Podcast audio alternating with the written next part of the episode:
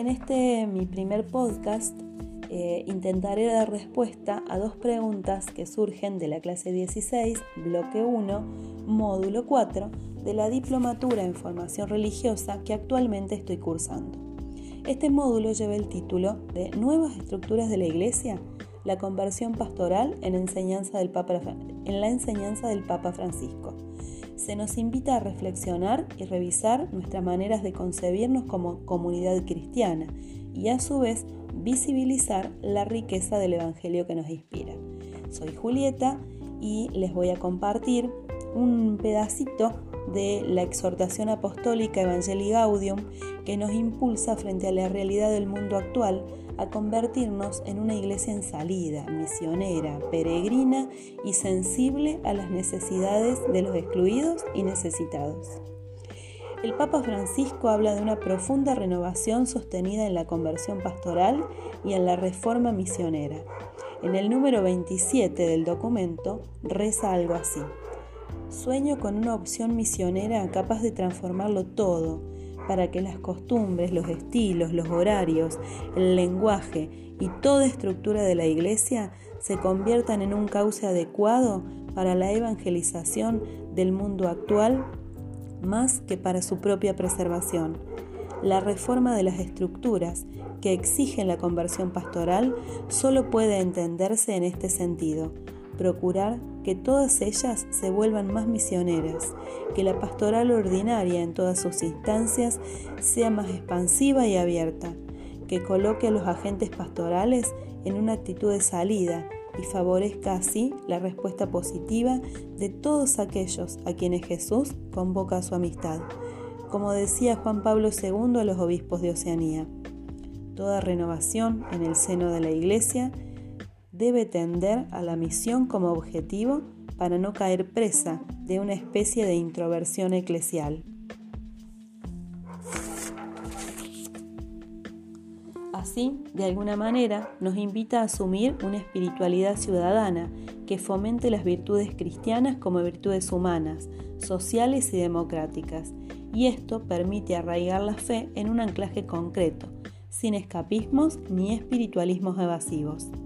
El diálogo crítico y conciliador con la realidad a partir de lo positivo de ella despierta sentidos humanos profundos y alimenta la esperanza realista desde el compromiso vocacional, profesional y laboral que cada uno tiene. Este, creo yo, es el desafío que tenemos que asumir cada vez de manera más comprometida todos los laicos. El padre Schinkendans, en su escrito, plantea a modo de despedidas aquellas mentalidades, prácticas, costumbres y modos de obrar muy arraigadas en la historia vivida de nuestra iglesia.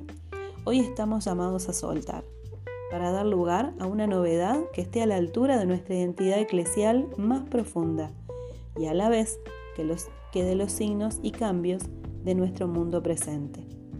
Como diría el obispo Angelelli, con un oído en el pueblo y otro en el Evangelio. Cognar detalla cuatro condiciones para que se lleve a cabo una reforma. Primacía de la caridad y de la pastoral, permanencia en la comunión global, paciencia como actitud y renovación por entorno a la tradición y no por una novedad fruto de la adaptación superficial. Atendiendo a esta exhortación, les comparto cuál de las despedidas siento más necesaria en la comunidad a la que pertenezco desafío interesante, ya que entiendo que las despedidas mencionadas se entrelazan y por lo tanto no podría explicar una sin la otra, siendo que en el texto se las explicita a través de una línea del tiempo que abarca unos 1500 años de historia. Les comparto algunas frases del carisma de la Madre Antonia Cerini, fundación de la congregación a la cual pertenece la escuela de la que formo parte, para que puedan comprender un poquito mejor mi elección. El carisma antoniano, algunas de sus frases nos dice, está centrado en la persona de Jesús, plenamente humano y libre. Tiene la originalidad y la riqueza de manifestar la compasión y la misericordia con actitudes del buen samaritano. Sale al encuentro del otro y de la otra sin discriminar ni excluir a nadie, con especial predilección por los más pobres y abandonados. Se hace cargo de los que nadie se encarga, vuelve a ampararlos. Vive esa caridad exquisita que urge, cura y cuida, con ternura, bondad, hospitalidad, amabilidad.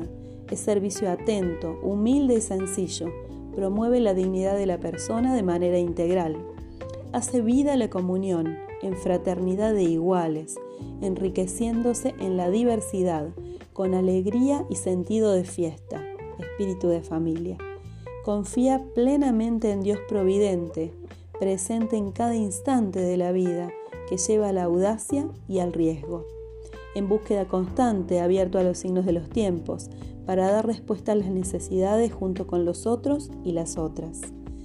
Yo siento que hemos crecido y avanzado y hemos profundizado la mirada hacia una escuela en clave pastoral y no con pastoral. Creemos necesario que en la práctica docente habitual y en los proyectos que se generan se encuentren atravesados por el carisma. Dialogamos por medio de diferentes iniciativas con instituciones de la ciudad que no necesariamente profesan la fe católica, con el objetivo de salir al encuentro sociocomunitario.